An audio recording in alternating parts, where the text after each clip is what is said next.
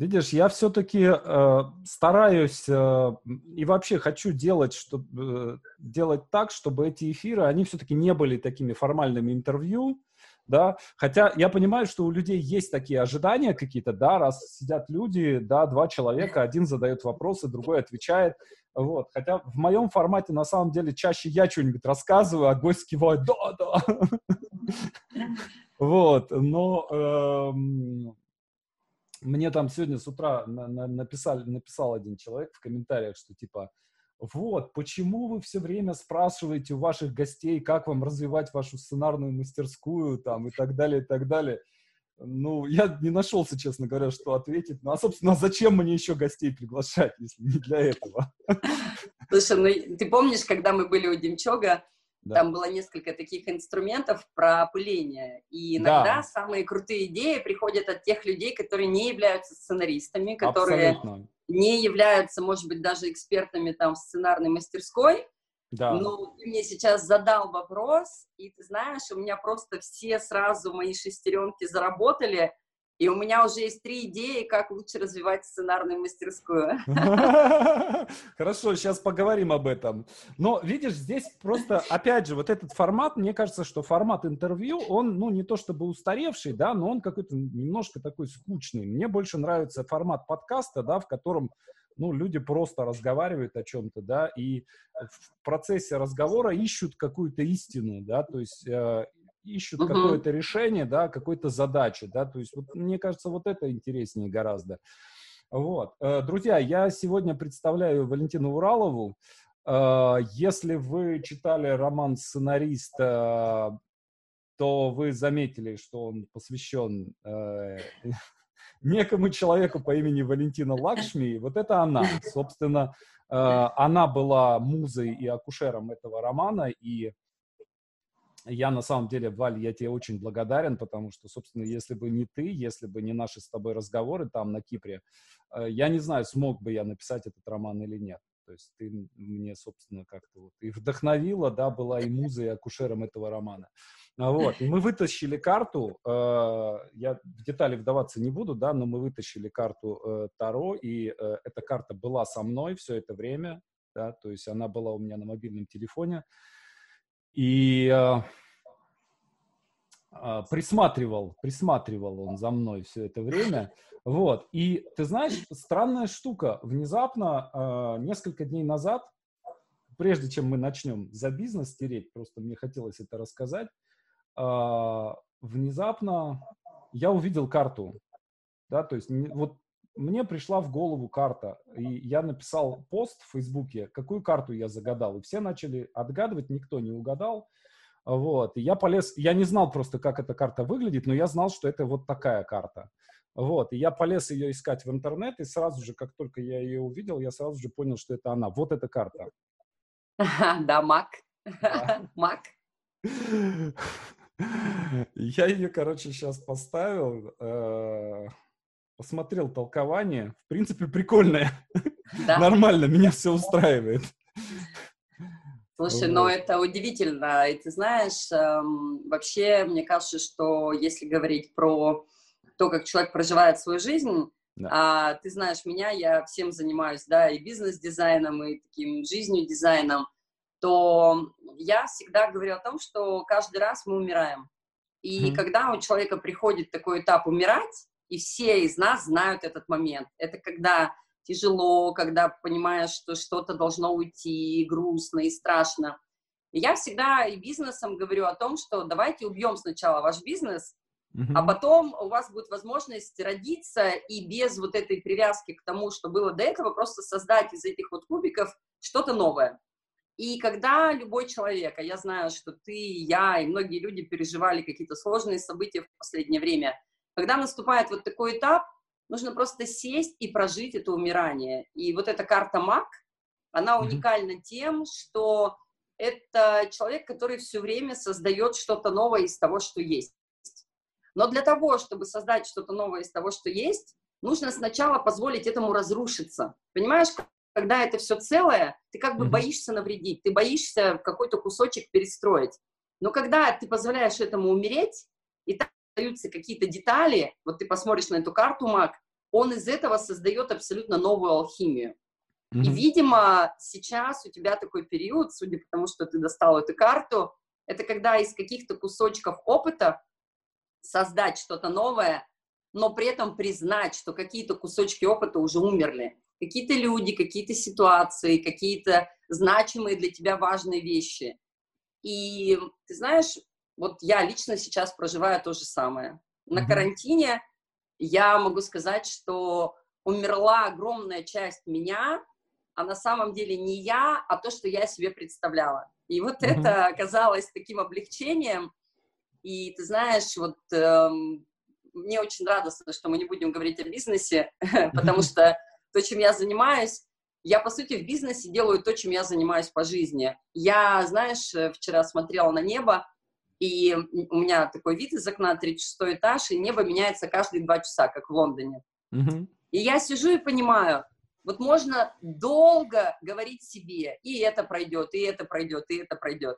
Но когда я сижу просто вынуждена перед окном 12 mm-hmm. часов, с 9 утра до 9 вечера, и каждые два часа небо меняется, и мой мозг регистрирует, о, опять поменялось, о, опять поменялось, о, опять поменялось. Я в конце вечера поняла, никто бы меня не заставил сидеть 12 часов и смотреть на небо. Но карантин Просто заставил меня сидеть, смотреть. И к концу вечера я сидела, улыбалась и понимала, что, знаешь, самые два главных вопроса. Первое — это что я узнала о себе, и второе, какие возможности мне это дало. И поэтому Мак, Саша, он ровно про это. Что ты узнаешь о себе в каждой ситуации, и что ты можешь нового слепить из этого нового себя, из, из своих каких-то, в общем, частей. О, какой у нас заход на начало. Да, это очень круто, это очень круто, да, и э, на самом деле, да, то есть здесь, опять же, вот, э, когда начинаешь замечать, на какие вещи ты обращаешь внимание, да, ты начинаешь понимать, э, собственно, что это, что это для тебя, да, какие, то есть если ты, например, смотришь там в своем бизнесе, на что ты смотришь? Если ты смотришь в первую очередь на доход, это одна история, да, если ты в первую очередь смотришь на расходы, да, то есть и есть тоже такие предприниматели, которые в первую очередь смотрят на расходы. Это там другая совершенно история, да, такой Плюшкин, вариант Плюшкина такой.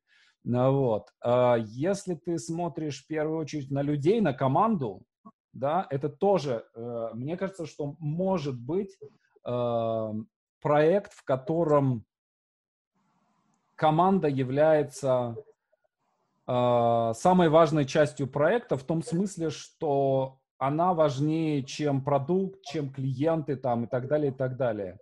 И в том числе это может быть вот э, как это может быть на какой-то стадии, да, э, как, например, в случае с э, театром, да, то есть ты создаешь театр, и ты, допустим, садишься, как Питер Брук, да, как он создал свой театр. Он со собрал команду актеров и сказал, так, ребята, а, сейчас мы на 5 лет э, едем в деревню, да, 5 лет у вас не будет зрителей, а, у вас не будет ни одного представления, мы будем просто только заниматься только вами, да, то есть это вот такая лаборатория, а, вот. И, значит, он уехал 5 лет, ну, я не помню, там, неважно на самом деле, 5, 2, там, сколько-то лет они там сидели, тренировались, и после этого они выкатили там самую сильную труппу в мире, и там, которая просто там всех, всех начала рвать.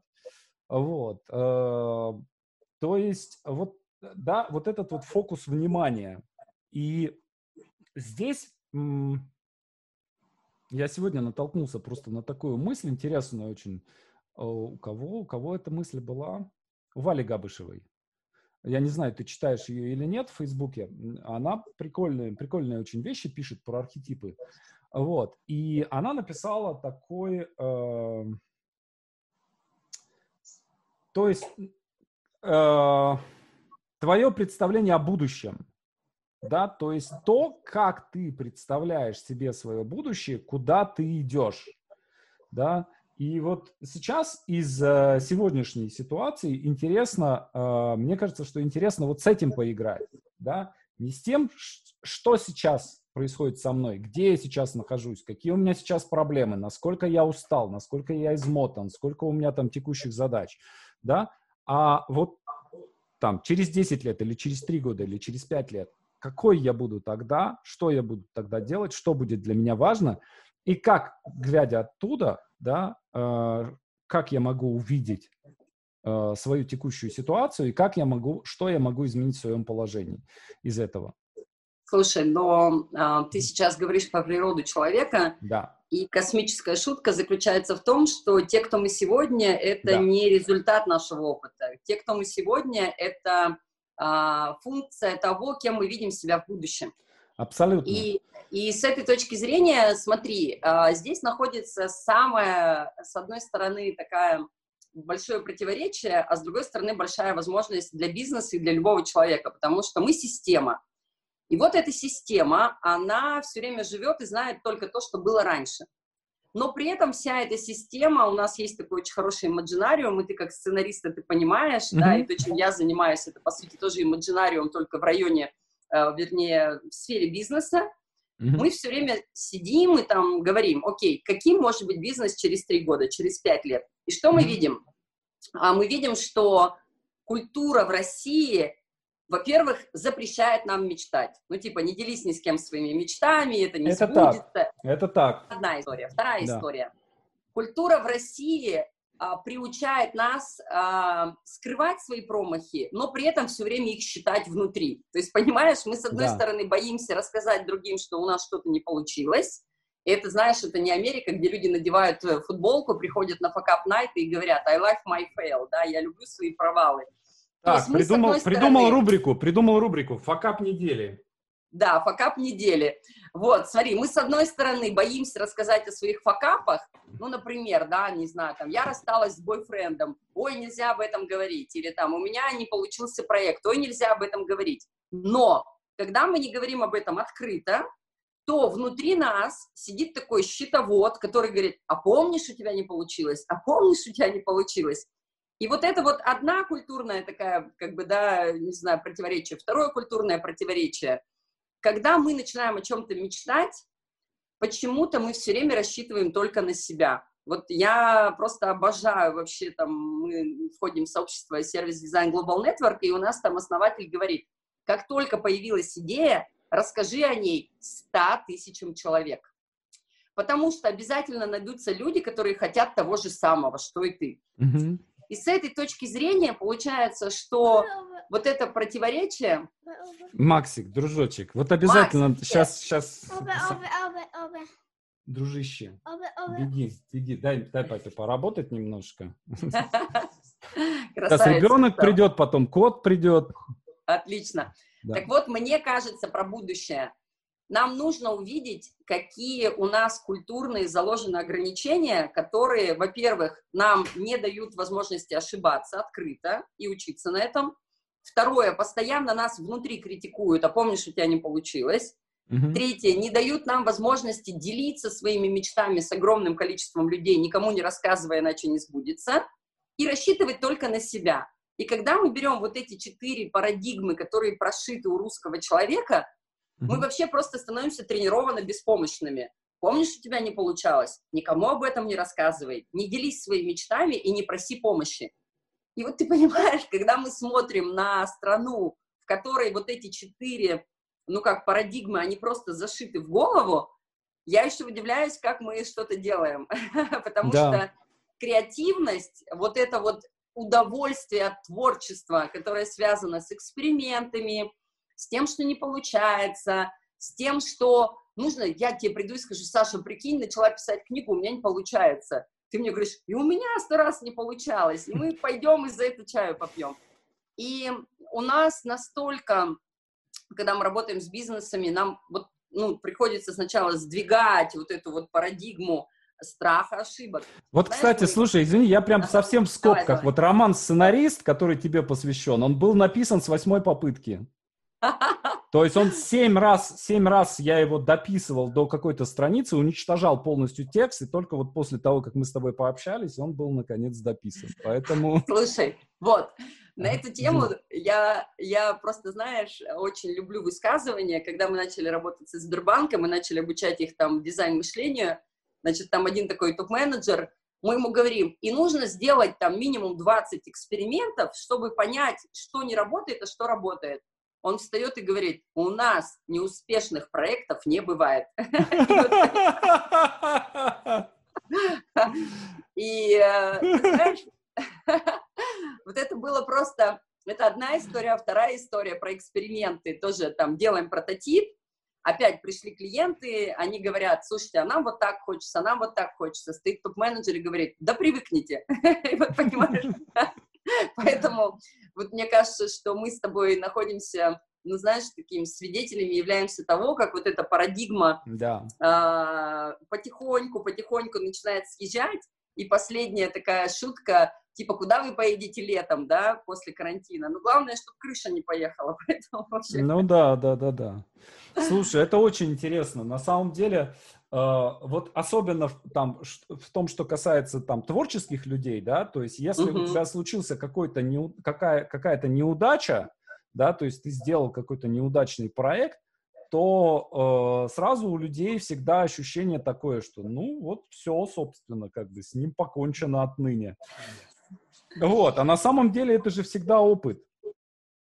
Вот, и по Слушай. большому счету, да, допустим, вот э, я очень люблю металлические, э, металлическую музыку, такую очень жесткую, трэш-металл, да, и вот э, у нее был расцвет э, в там, конце 80-х, начале 90-х э, годов. Там несколько групп выпустили несколько просто невероятно крутых альбомов. И потом 20 лет в этой музыке не происходило ровно ничего. То есть группы выпускали альбомы, и они были один хуже другого. Вот. Но ребята продолжали пилить, продолжали работать, и вот вдруг, начиная где-то года с 17-18, они начали выпускать совершенно потрясающий альбом, совершенно потрясающую музыку. Да, то есть, а это все уже деды, да, то есть им там всем лет по 55.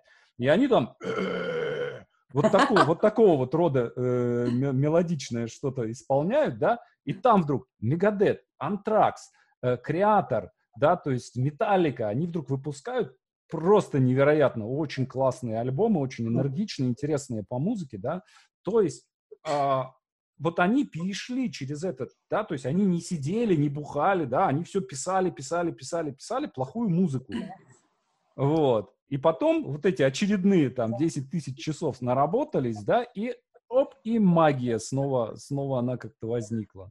Слушай, ты знаешь, мне кажется, что а, вот про эти 10 часов я бы поспорила, потому что 10 тысяч часов, кстати, крутая метафора для того, чтобы разрешить себе ошибаться 10 тысяч часов. Ну, то есть, типа, раньше, мне кажется, мне кажется часов... что здесь еще есть одна такая штука. Ты не сможешь делать 10 тысяч часов, вот, да, и вот во всей, во всей этой, кстати говоря, вот всей вот этой русской парадигме, а, она чем плоха? Тем, что она выжигает очень сильно. Да, то да. есть то есть ты, ты можешь, да, если у тебя много энергии, да, то вот у меня энергии мало на самом деле, да, но я ее могу концентрировать, да, то есть я ее могу в течение дня сконцентрировать и там час провести эфир или час писать. После этого я просто в дрова рассыпаюсь. Вот. И э, вот здесь то же самое. Вот мне кажется, что эти 10 тысяч часов ты можешь делать только если, ну, если это твое, если это кайф. Слушай, ты знаешь, эм, мне кажется, что здесь два момента. Первый момент – это действительно какой-то зов внутренний, да. да, то есть я не могу этого не делать. И мы как mm-hmm. раз э, с моим партнером Ириной проработали вместе 7 лет, и вот этот карантин поставил перед нами вопрос, ну, типа, вот что вы будете дальше делать? Да, мы оказались не готовы к онлайну, мы увидели, что там надо менять все, сайт, ну, в общем, все-все-все. Да. И ты знаешь, я нашла пост, который я сделала в 2014 году, вот когда у нас был первый мастер-класс совместный, я его прочитала и говорю, слушай, а ведь ничего не поменялось, мы вот этим хотим заниматься. И мы увидели, что действительно есть какой-то внутренний зов.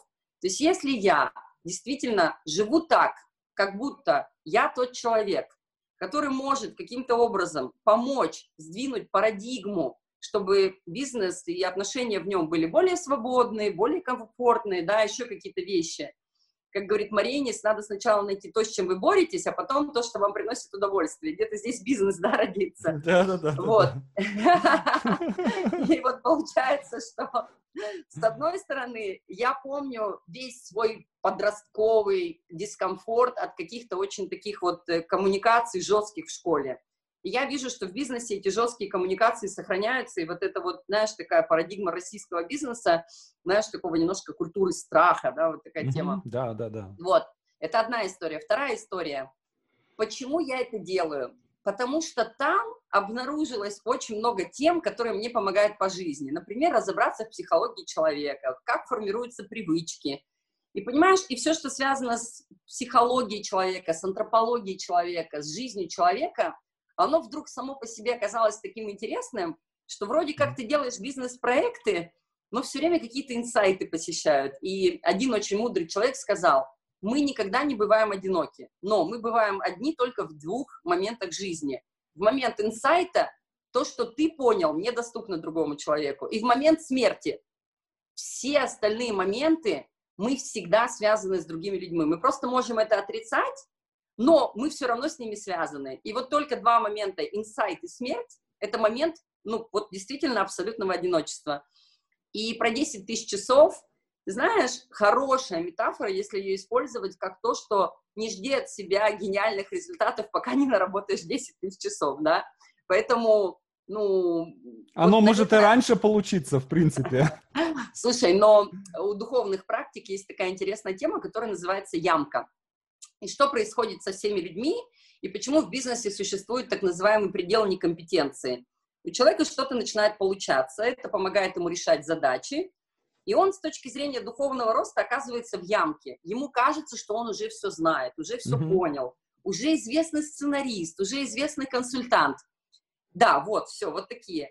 И в этот момент человек перестает получать радость от познания экспериментов и все. И мы видим огромное количество людей, которые достигли, как блоха какого-то стеклянного потолка, uh-huh. бизнесы, которые достигли стеклянного потолка.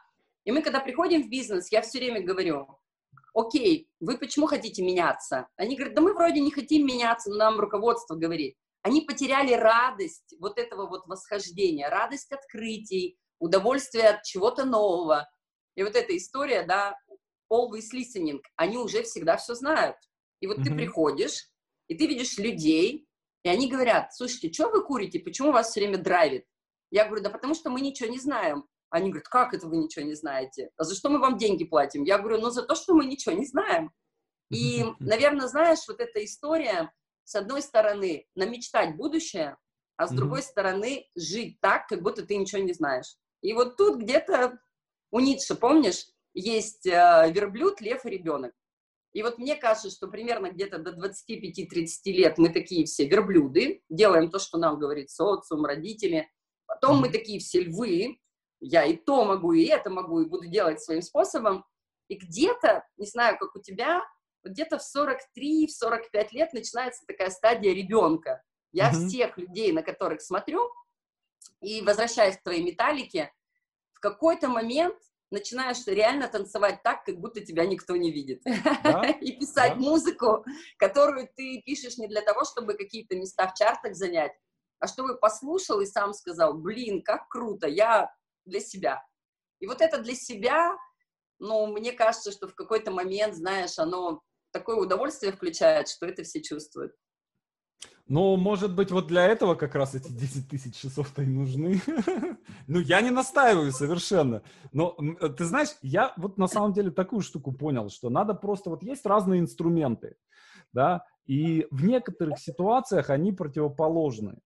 Да? Uh-huh. Ну, например, есть такой инструмент, есть даже книга такая «Железная хватка», да, э, про то, что самый главный секрет успеха состоит в том, что ты вот упираешься рогом, и ты херачишь, да, никто тебя не, не может с этого своротить, да, и ты гнешь, гнешь этот изменчивый мир, да, и в конце концов он под тебя прогибается там лет через 10, через 20 или через 30, да, это одна история. Другая история э, про то, что надо все время меняться, да, и э, я все время вспоминаю там свою, э, свою какую-то жизнь, да, свою биографию, и там 90-е годы, там, например, когда я работал в газете в Вологде, это было лучшее место на Земле. То есть, ну, это, это была лучшая работа в мире. То есть, вот другой такой крутой работы не было, потому что, ну, ты самый популярный журналист самой популярной областной газеты. То есть, ты король. Ты зарабатываешь там тысячу долларов, да, то есть ты Вау. там ездишь на работу на такси, да, тысяча долларов в 90-е годы, это как сейчас, ну, не знаю, там 50 тысяч долларов, наверное, вот, то есть ты можешь вот так вот просто там выходить там хочу там все что угодно, да, и у тебя это будет, вот, и, и делать можешь все, что хочешь при этом. А, правда, иногда убивают, но это, это уже как бы другая история. Надо уметь уворачиваться. А, потом, да, сценаристика, да, еще что-то там. А, коучинг, а, обучение людей, YouTube, стримы там и так далее, да, то есть э, подкасты, да, то есть все время идет какое-то изменение. И если бы я не менялся, а остался бы сейчас журналистом в Вологде, ну, это жур, провинциальный журналист в Вологде в 2020 году, это жалкое зрелище. Да еще в 46 лет это прям, прям вообще, я думаю... Слушай. Саш, вот, ты знаешь... И, видишь, в одной ситуации, да, uh, и вот в, в чем проблема, на мой взгляд, с многими этими книгами, да, в том, что они, и тренингами тоже, они дают одно решение, но они не говорят, что это решение только для какой-то конкретной ситуации, в какое-то конкретное время, для какого-то конкретного человека. Люди все разные, ситуации разные. И то, что подходит в одной ситуации, может не подойти в другой. Да? И вот и мне кажется, что есть время для 10 тысяч часов, и это время не занимает 10 тысяч часов. Чаще всего тебе не, на, не нужны все 10 тысяч часов. Тебе нужно просто один час продержаться какой-то, да, и вот в этот час тебе нужно вот эти 10 тысяч часов, да, то есть память о, о том, что есть Гладуэлл, есть эти 10 тысяч часов, и вот я этот час продержусь. А в другой ситуации, наоборот, нужны очень быстрые изменения. Слушай, но а, наша любимая Таня Мужицкая, да, она говорит о том, что есть время инствовать и наслаждаться, да. и быть в потоке. А есть а время есть... хренствовать. Хренствовать мы сегодня не будем, а есть время янствовать, да, когда что-то делать. Это одна история. Что меня зацепило? Ты говоришь, надо меняться. Кому надо? Зачем надо? Да, я сегодня в таком, знаешь, пришла в состояние, э, есть такая притча буддийская, мастер говорит ученику, ну пообещай мне, что ты будешь это делать. Он говорит, мастер, я не знаю, кто я, и вообще, если я, кто тебе будет обещать, да, поэтому как бы, э, я, знаешь, последнее время мне очень нравится, это опять моя такая собственная фильтрация, да, того, что происходит, я вот думаю, а что если а, то, что ко мне приходит, это какой-то опыт, который вот я сейчас выбрала прожить. Почему я выбрала? Ну, mm-hmm. я же не ушла из этой ситуации, могла уйти, не ушла. Но окей, это как купленный билет. Я знаю, что ты очень любишь в театр ходить, и я люблю ваши эти театролуки. Вот. И вот вы пришли в театр, и вы сидите и смотрите, и вы можете в любой момент уйти со спектакля. А можете прожить спектакль, пропустить его через себя, и выйти, и потом поговорить, слушай, а тебя что зацепило, а тебя что зацепило. Да. Но пока вы смотрите на сцену диссоциированно, как бы, да, и, и смотрите на это из третьей позиции, да, вот, ну, там, НЛП вспомним, коучинг, угу. то вы как бы наслаждаетесь этим, даже если на сцене да. убивают, ругаются, могут в зал тебе крикнуть, а ты в пятом ряду, чего там сидишь такой, 46 лет, вообще там журналист Вологде. Вот смотри, теперь что происходит? Это все время, это каждый вечер происходит. И что происходит? Когда мы вдруг обнаруживаем себя, как тех людей, которые смотрят на то, что происходит вокруг, и получаем наслаждение от этого присутствия, и позволяем себе это проживать на 100%, мы выходим из театра, я помню, я вышла там из, из МХАТа, и там были братья Карамазовы. И там, понимаешь, спектакль такой 4 часа. Я думала, все, вот ну, я читаю 4 часа, думаю, ну как можно высидеть? Но когда в конце там есть такая, а, такой монолог дьявола, который говорит, а ты знаешь, что все, что ты сделал в жизни хорошего, ты сделал благодаря мне. Потому что тебе все время приходилось самому себе доказывать, что ты неплохой человек я сижу, и время пол первого ночи, я рыдаю в хате и понимаю, боже, зачем я отрицала какие-то части, если действительно доказывая себе, что я хорошая, я сделала очень много хорошего в жизни. И вот в какой-то момент, знаешь, мне кажется, происходит какое-то перещелкивание. Вот эти все идеи про личностное развитие, про развитие бизнеса, про какие-то жесткие структуры, гибкие структуры, оно все как бы не живое, потому что угу. тело меняется да. само по себе, жизнь да. меняется сама по себе. Понимаешь, если убрать все книги и тренинги и просто сказать, какой интересный опыт был на этом тренинге, да, кстати, мы много знаем таких интересных опытов, и потом он как-то раскрывается, вскрывается, то есть мне кажется, что если мы отпустим все парадигмы условно развития, а начнем все проживать как какой-то интересный опыт, то появится вопрос, а какой опыт я сейчас хочу прожить? О, с Сашей пообщаться на стриме. И тогда mm-hmm. это нету цели, знаешь, там, я вот честно против такого вот, знаешь, э, насильного маркетинга. Поставьте плюсики, оставьте комментарии, какой Согласен. охват.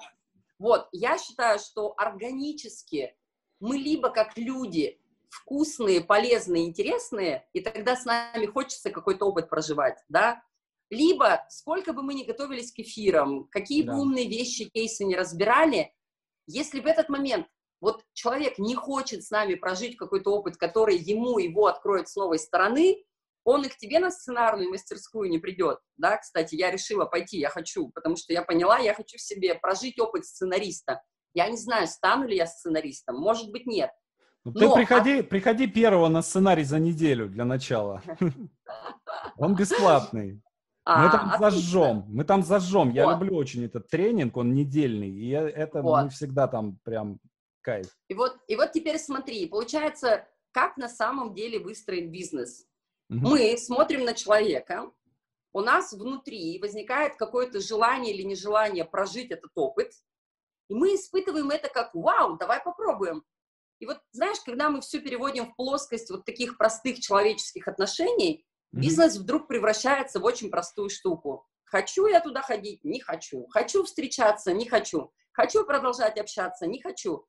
И тогда все вот эти навязанные KPI, все вот эти вот метрики, все вот, что в бизнесе сейчас заворочено, оно как будто, знаешь, убивает желание людей общаться с другими людьми. И вот это, наверное, сейчас то, что карантин вернул, mm-hmm. я могу сказать, что для меня просто поговорить с тобой сейчас это такое счастье.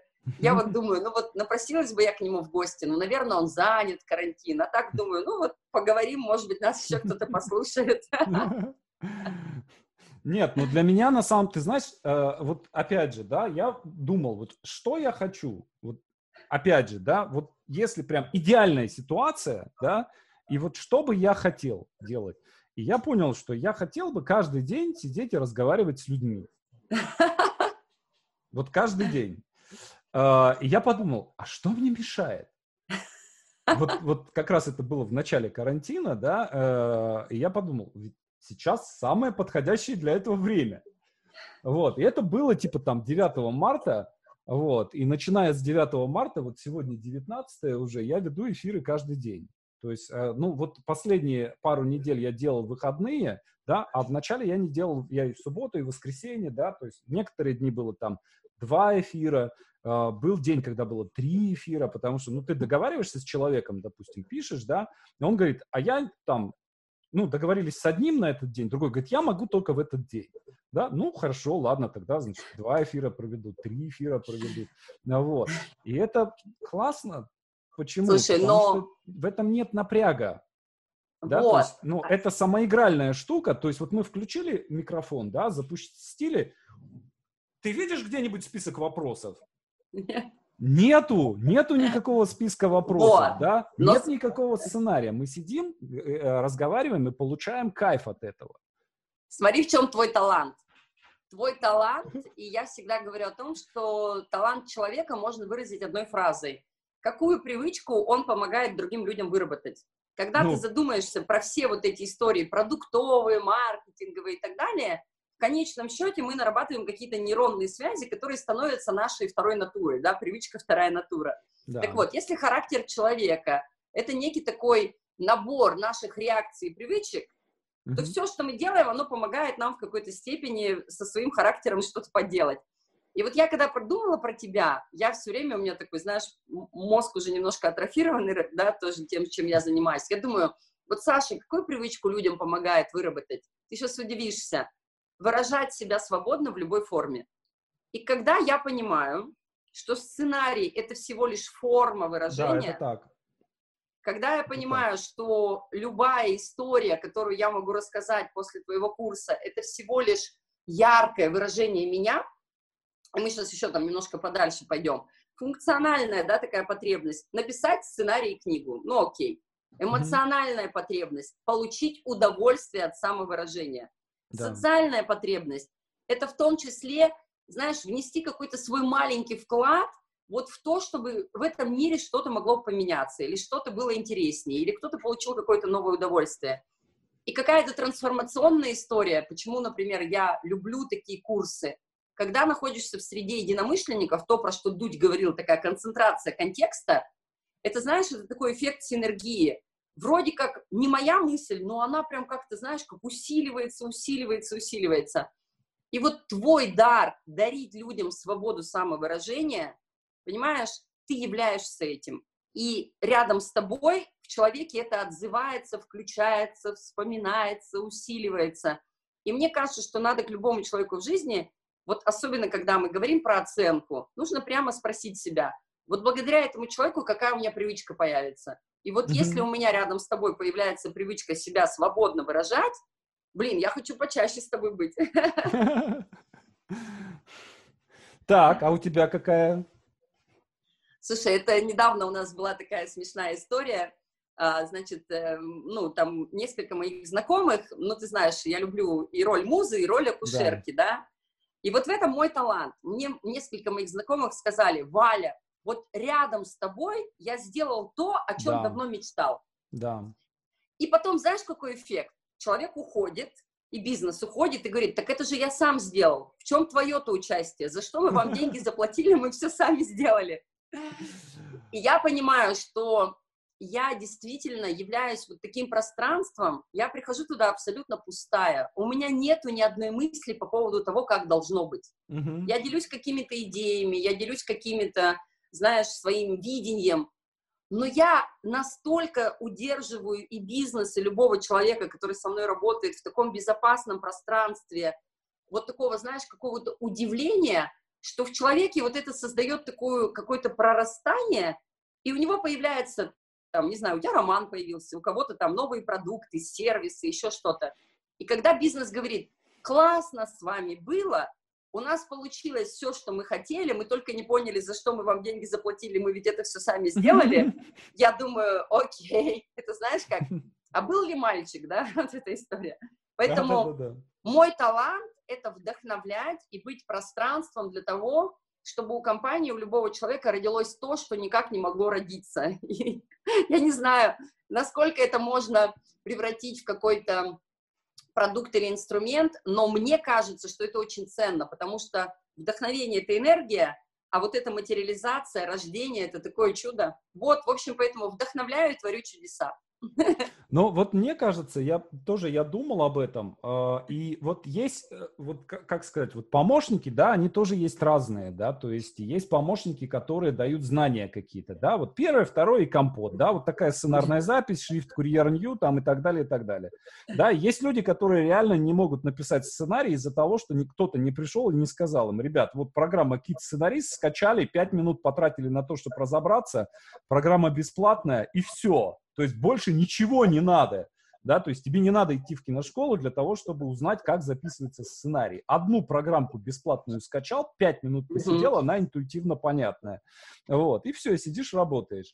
Э, другая история, когда тебе дают энергию. Иногда этого тоже надо, да, то есть, чтобы тебе кто-то пришел, да, тебе кажется, что ты инсайт какой-то случился, да, на самом деле в тебя просто энергию влили, да, и ты на этой энергии можешь, как Тони Робинс такой, say yes, да, вот, и э, ты на этой энергии как бы э, можешь перепрыгнуть, да, перейти через какое-то, через какое-то препятствие, вот, но мне кажется, что у тебя, ты как раз, вот когда мы с тобой общались, у меня у меня было ощущение такое, э, когда я туда приехал, как будто мне бетонную плиту на грудь положили.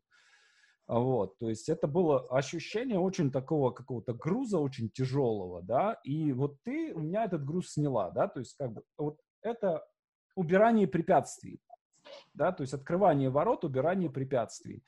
И оно очень часто, мне кажется, что вообще чем бы человек ни занимался, да, он себе все время нахватывает всякого хлама какого-то лишнего, какие-то идеи, убеждения, какая-то информация лишняя, да, вот, и это, это, это, это, этот, весь хлам, да, э, он в конце концов приводит человека к кризису, да, и э, закономерно, когда сложность системы как бы уже перерастает, там все, все возможные какие-то эти самые, да, вот, и здесь как раз-таки нужен человек, который какой-то вот этот ручеек в обход пропустит, да, э, и тяжесть эту с груди уберет.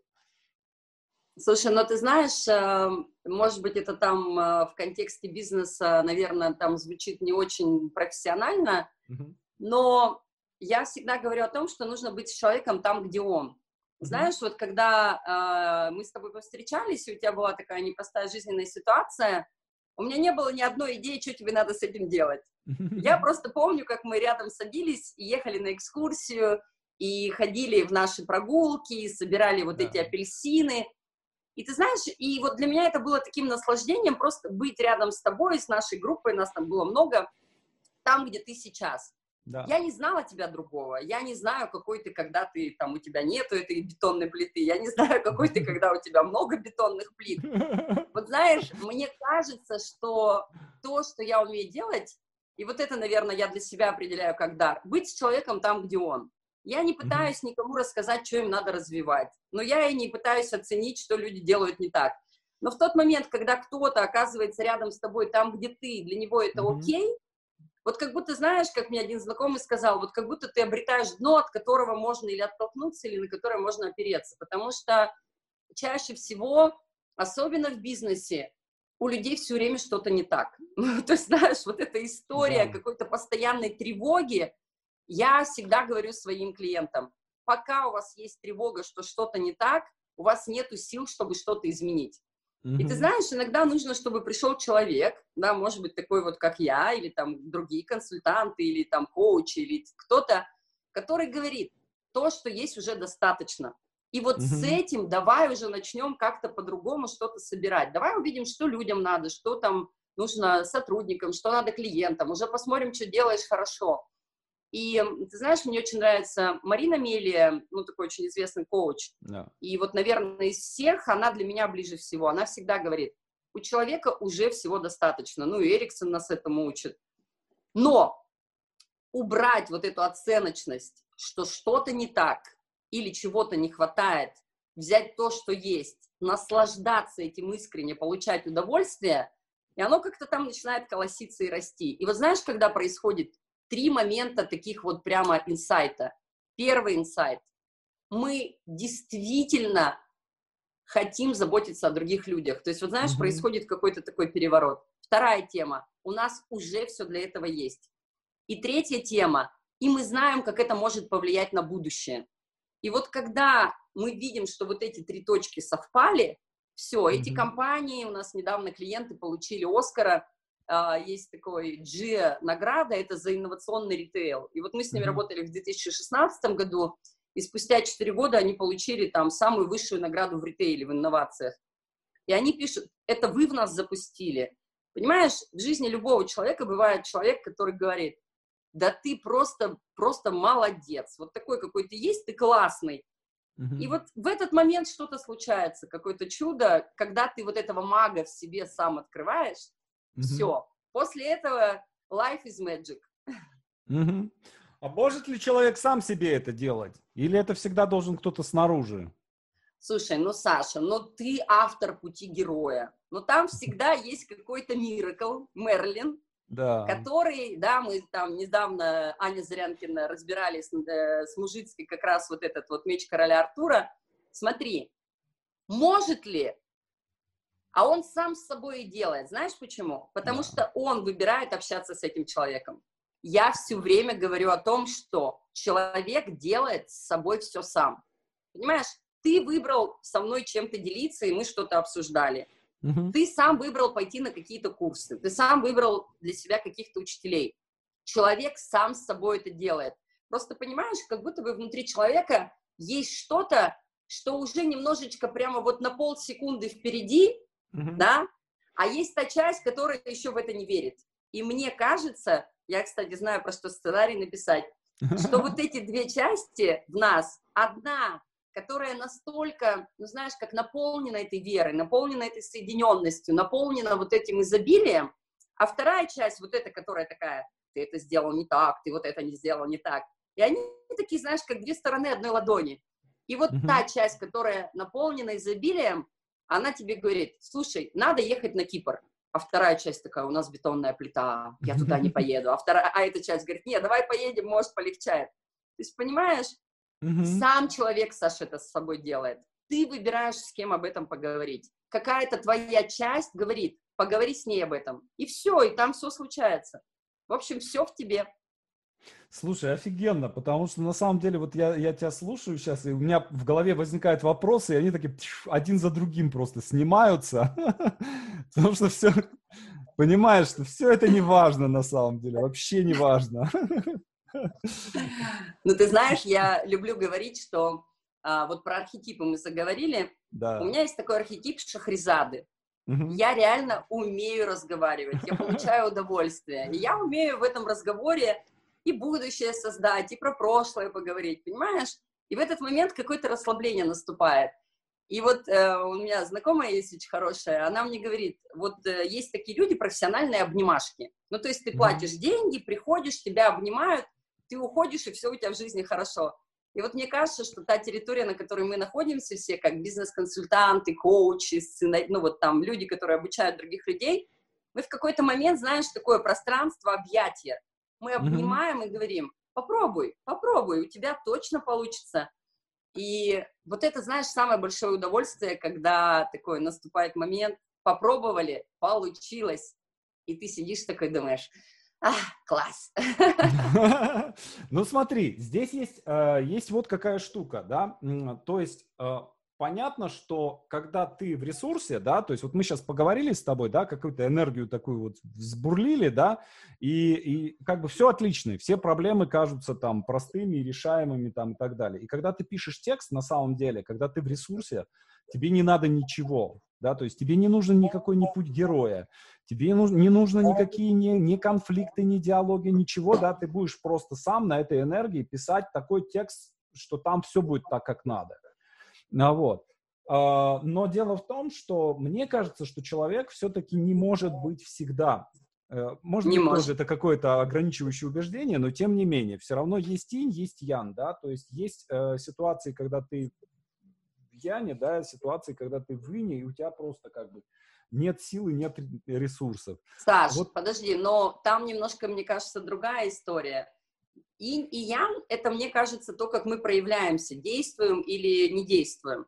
Но mm то, про что ты говоришь, это же естественные ритмы Земли. Мы не можем быть все время наполненными. Да. Да, да. мы с тобой должны опустошиться, дойти до какого-то собственного дна, пересобрать себя, найти какие-то новые смыслы, которые нас наполнят. И вот эти вот цикличные вещи. Просто знаешь, мне кажется, что то, про что ты говоришь, и то, что я слышу в, в твоих словах, ты как будто бы переживаешь, что бывают периоды опустошения. Это так? То есть ты переживаешь, что ты бываешь сейчас, опустошен? Сейчас я объясню. Вот смотри, Давай. например, вот есть э, клиенты, да, э, ученики. Э, да. И э, меня один раз просто, когда я в Эриксоне учился, и там одна из, один из, одна из тренеров сказала, что самое главное – это любить клиентов. Я завис на, вот в этот, в этот момент я завис, потому, почему? Потому что в этом мне показалось, что есть какая-то не знаю, странная какая-то вещь, да, то есть, ну, окей, хорошо, вот у меня 45 учеников в мастерской. И, конечно, у меня бывают моменты просто абсолютной любви к каждому из них.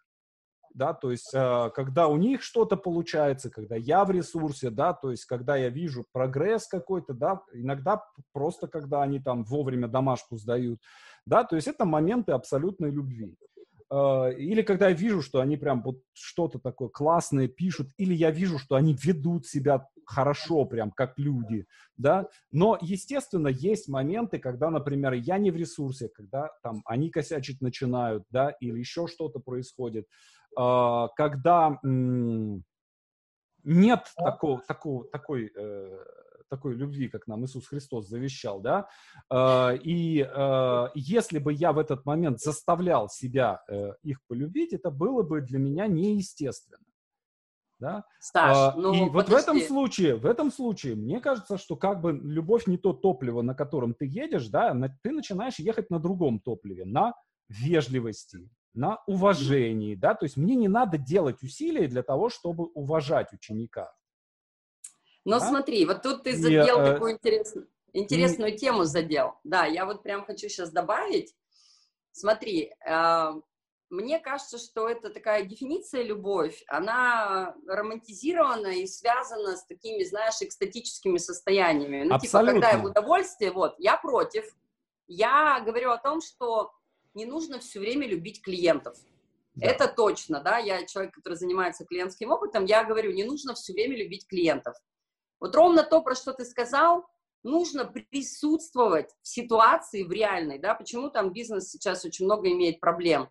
Потому что как бы заставляют любить, заставляют причинять да. добро. Вот эти все скрипты, еще какие-то вещи. Это противоречит природе человека. Да, это так. Например, я говорю всегда клиентам, смотрите, имеет ли право кассир на кассе, которого вы ругаете за то, что он груб, сказать человеку напротив, я чувствую себя усталым, простите.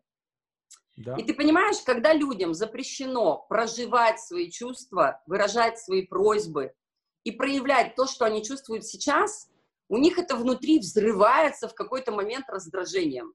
Да. И поэтому, когда компания говорит, а как нам так заставить людей, чтобы они были вежливыми с другими людьми? Я говорю, заставить быть вежливым невозможно. Да. Потому что, чтобы быть вежливым, нужно уважать свои чувства. И ты понимаешь, вот эти скрипты, которые сейчас есть односторонние, они как бы исключают того человека, который оказывает сервис из состояния живого человека. То есть представь, ты приходишь в магазин, и ты видишь, что кассир не в настроении. И если она тебе честно скажет, слушайте, сегодня был тяжелый день, я выгляжу, наверное, уставший, вы меня простите, ты в этот момент не будешь воспринимать ее выражение лица как то, что относится к тебе. Ты просто действительно в ней увидишь вот такого усталого человека. И когда мы говорим про твой курс или когда мы ведем тренинги, угу. нужно быть очень честным и сказать, ребят, у меня сейчас такое ощущение, что я сейчас трачу свою энергию на то, чтобы вас вдохновить на то, что вы заявили, вам надо самим. Знаешь, да. когда происходит в тренинге? Если люди забывают о контрактинге, что ты здесь, чтобы их научить, а они здесь, чтобы научиться. И да. вот когда там есть паритет вот этой энергии, то у нас всегда там тренинги, там, не знаю, курсы проходят вообще на ура. Но как только один человек занимает такую позицию, ну давай, вдохнови меня, все, то ты как человек, который ведет эту группу, начинаешь чувствовать, что где-то идет дисбаланс. И поэтому не нужно всех любить, я по-другому говорю, очень важно находить баланс. То есть если я уставшая, и я тебе скажу, слушай, я реально уставшая, не буду тебе придумывать ничего, почему я не сделала домашнее задание, и тебе скажу, давай я сделаю это вот завтра до 10 утра. Прям по-честному, да, вот нет у меня сейчас энергии, я устала. И не нужно заставлять себя испытывать какие-то чувства, но нужно признавать те чувства, которые ты испытываешь. И знаешь еще какая интересная история? Мы когда работаем с людьми, которые сервисом занимаются, это ровно то, про что ты сказал. Uh-huh. В бизнесе есть запрет на проживание злости, страха, реально, вот такой истории, и боли. А эти три чувства, если им не давать место проживать, то радости тоже нет. Uh-huh. И мы в одной компании сделали такой эксперимент, мы повесили доску, на которой люди могли анонимно на стикерах писать, что у них сегодня, ну, с точки зрения как сотрудника, не получилось, или где они были расстроены. И компания назвала это такое, знаешь, доска плача. Но они mm-hmm. реально говорят, сотрудники подходят и жалуются. И мы говорим, вот смотрите, не будет хорошей работы с жалобами клиентов, пока сотрудники не увидят, что они могут жаловаться, и это кому-то важно. И вот понимаешь, жизнь, она симметричная. Как только ты видишь, что где-то нарушена симметричность, да, вот эта история mm-hmm. про симметричность, там сразу идет падение энергии. То есть там система перестает взаимодействовать. Там какой-то элемент перестает, по сути, действовать.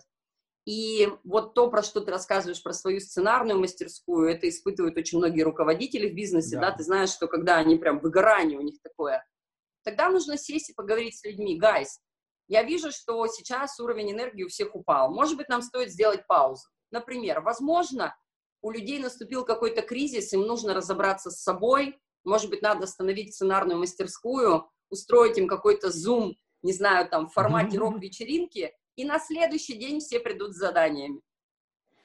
Да, Это одна из идей. Мы один из проектов так, э, я таким образом останавливал. То есть у нас угу. не это не в мастерской было, но э, театральный проект там мы ведем. Вот я его тоже так вот, и в какой-то момент я вижу, что и мы остановились, сделали паузу на неделю, перезапустились, и все, дальше, дальше все это идет.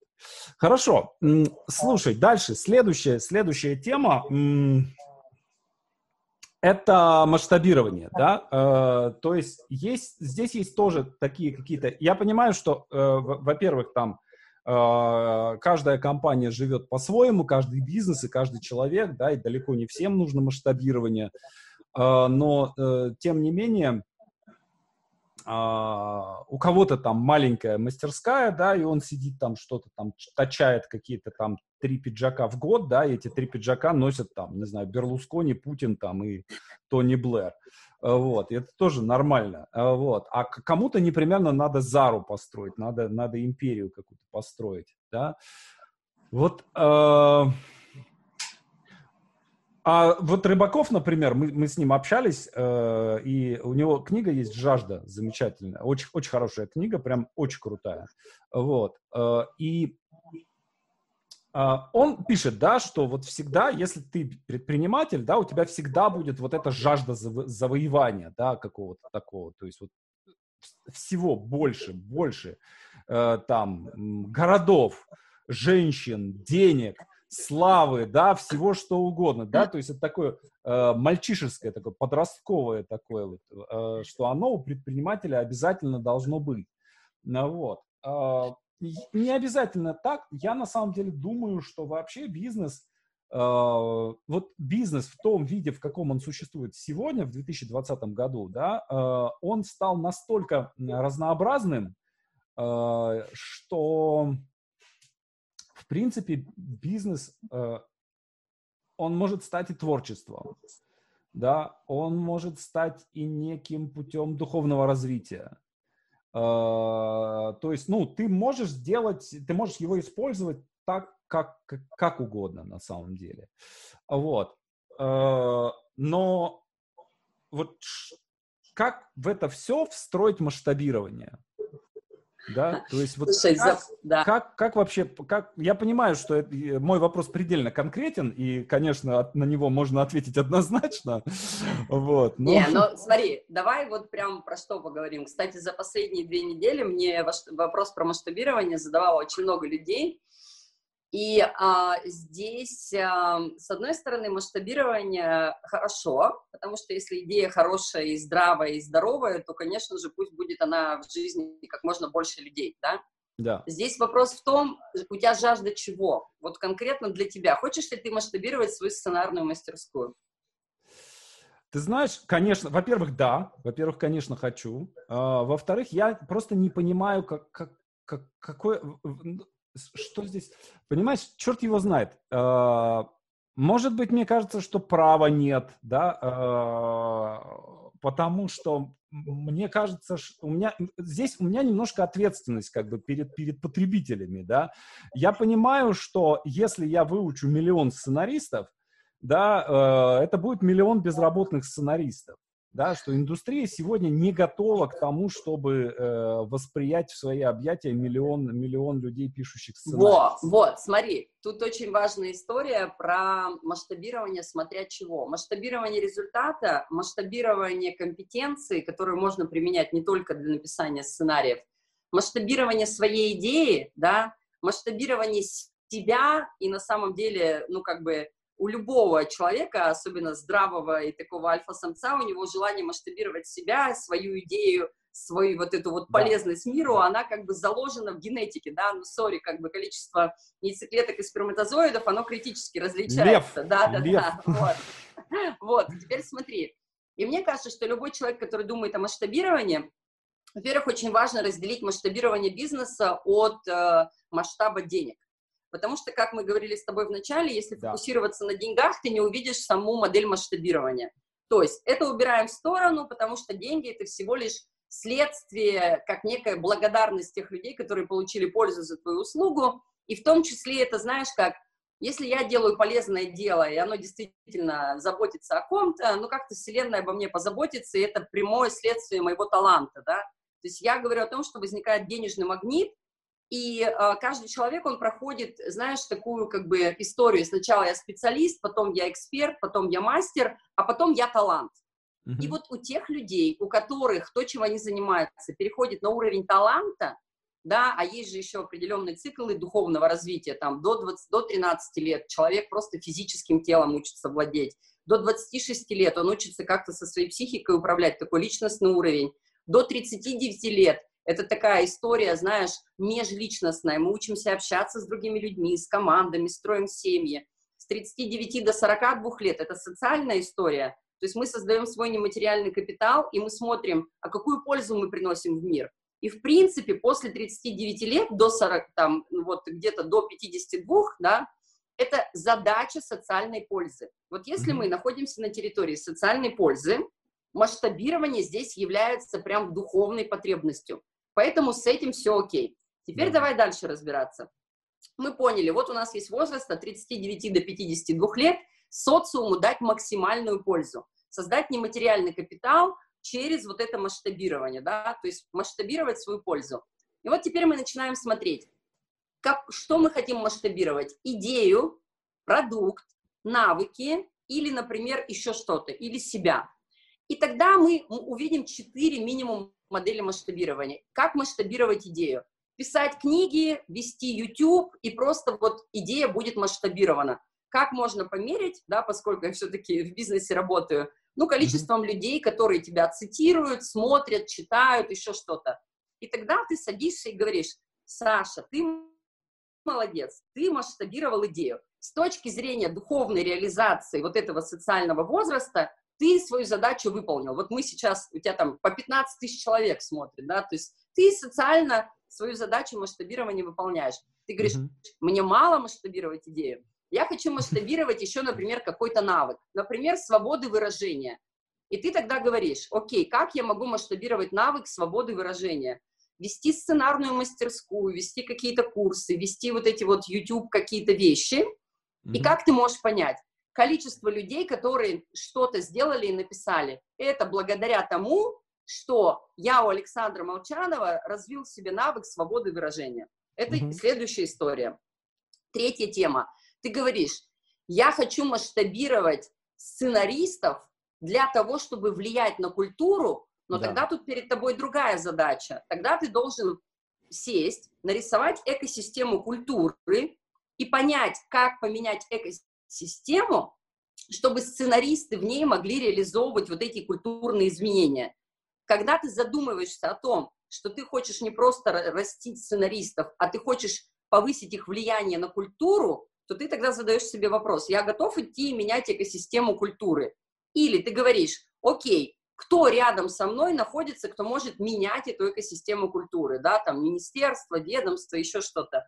И знаешь, мне кажется, зрелость заключается в том, что когда мы масштабировали свою идею, масштабировали какой-то свой талант, да, вот это самовыражение, и хотим масштабироваться на экосистему, нам очень важно найти соратников, ну, то есть, знаешь, мушкетеров mm-hmm. таких же, то есть да. ты тогда объявляешь клич и говоришь, гайс, я хочу масштабировать изменения российской культуры через сценарий. И ты находишь тех людей, которые тоже хотят изменять как-то культуру, но, возможно, через какие-то другие вещи. И вы создаете вот такую, как знаешь, я это называю такой критический фактор изменения системы, это рычаг. Ты один не поменяешь эту систему, тебе нужен вот такой вот эффект рычага.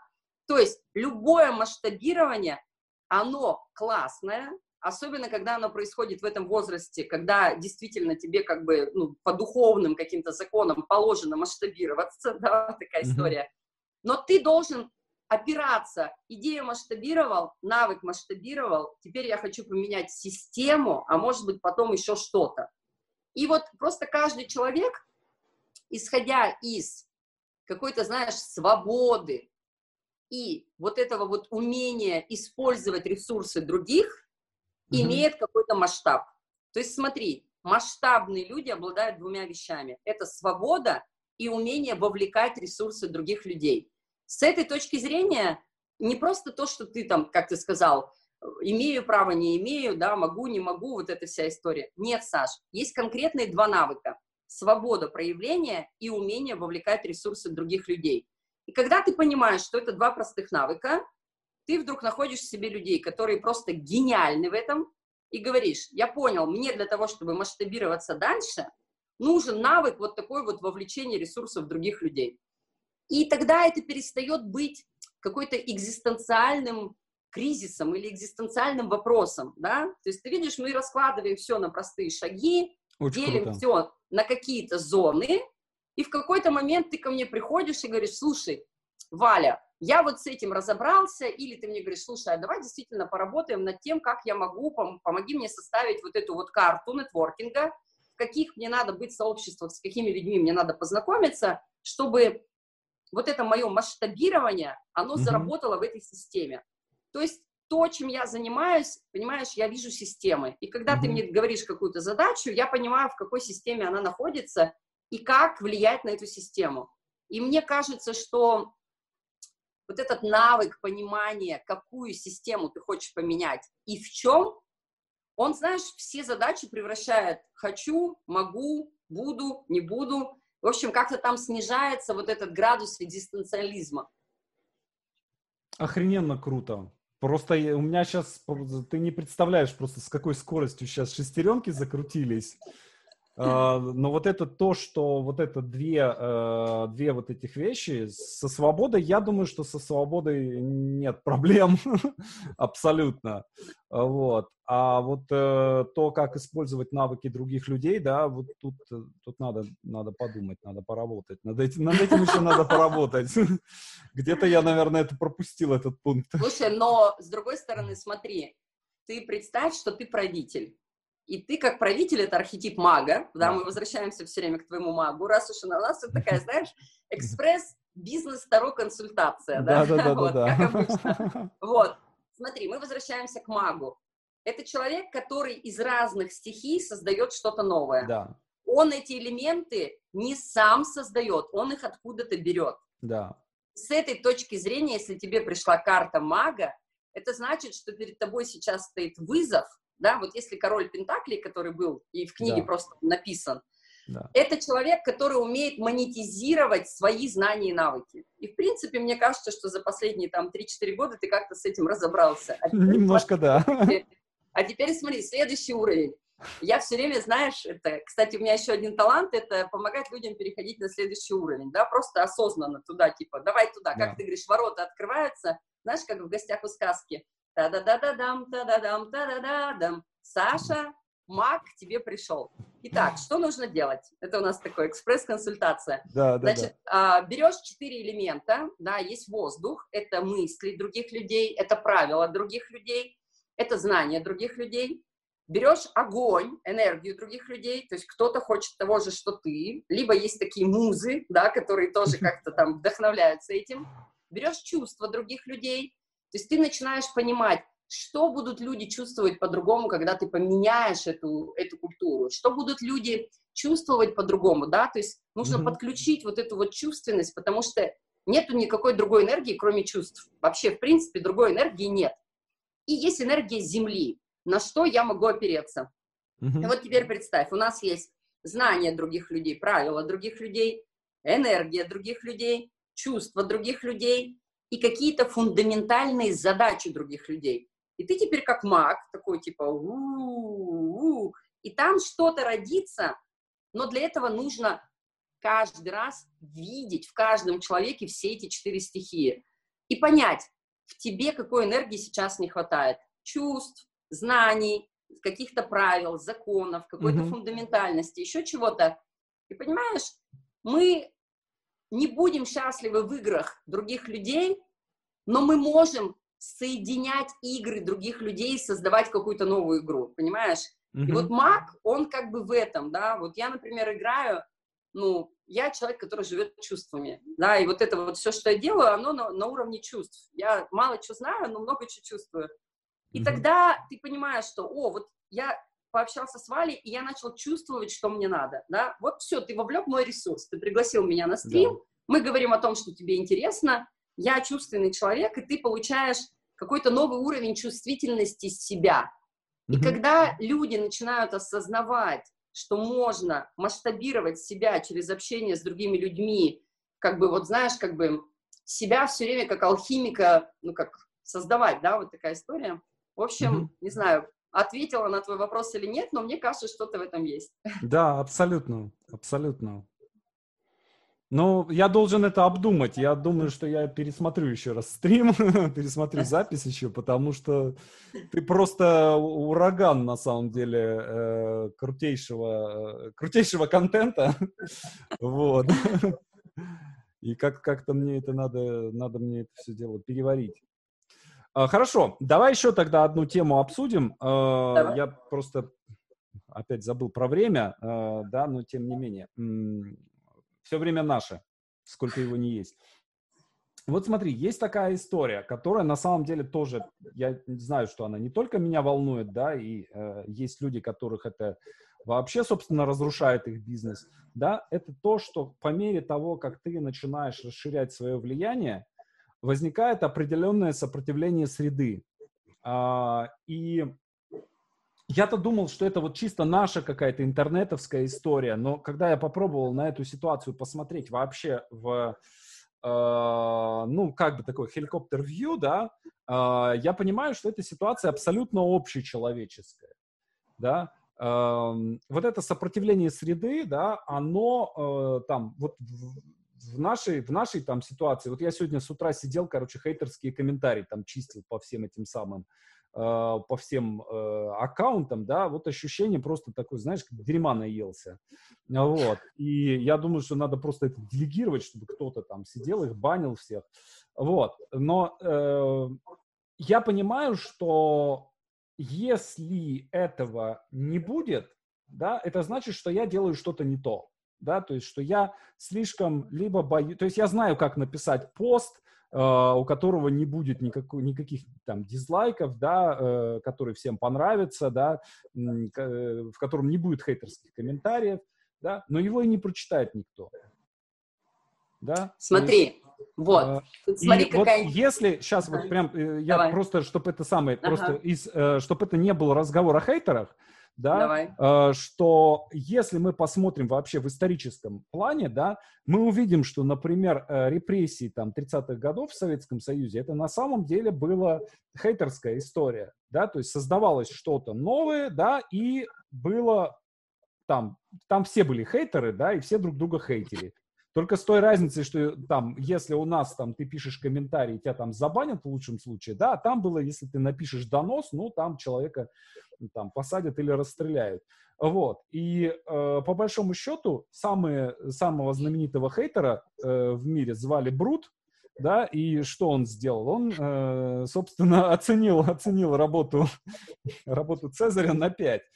Вот. Э, это то же самое да, то есть это именно то же самое, да, то есть э, когда человек тебя критикует за что-то, да, он тебя не критикует не потому, что ты плохой или ты что-то сделал неправильно, да, а потому что это сама природа, как бы, такого, такого природа конкуренции, да, э, и ты в этой среде, да, я не знаю, как, как э, ну, мне тяжело, честно говоря, в ней существовать. И по мере масштабирования, да, то есть одно дело, когда у тебя аккаунт с тысячей подписчиков, и другое, когда у тебя 100 тысяч подписчиков.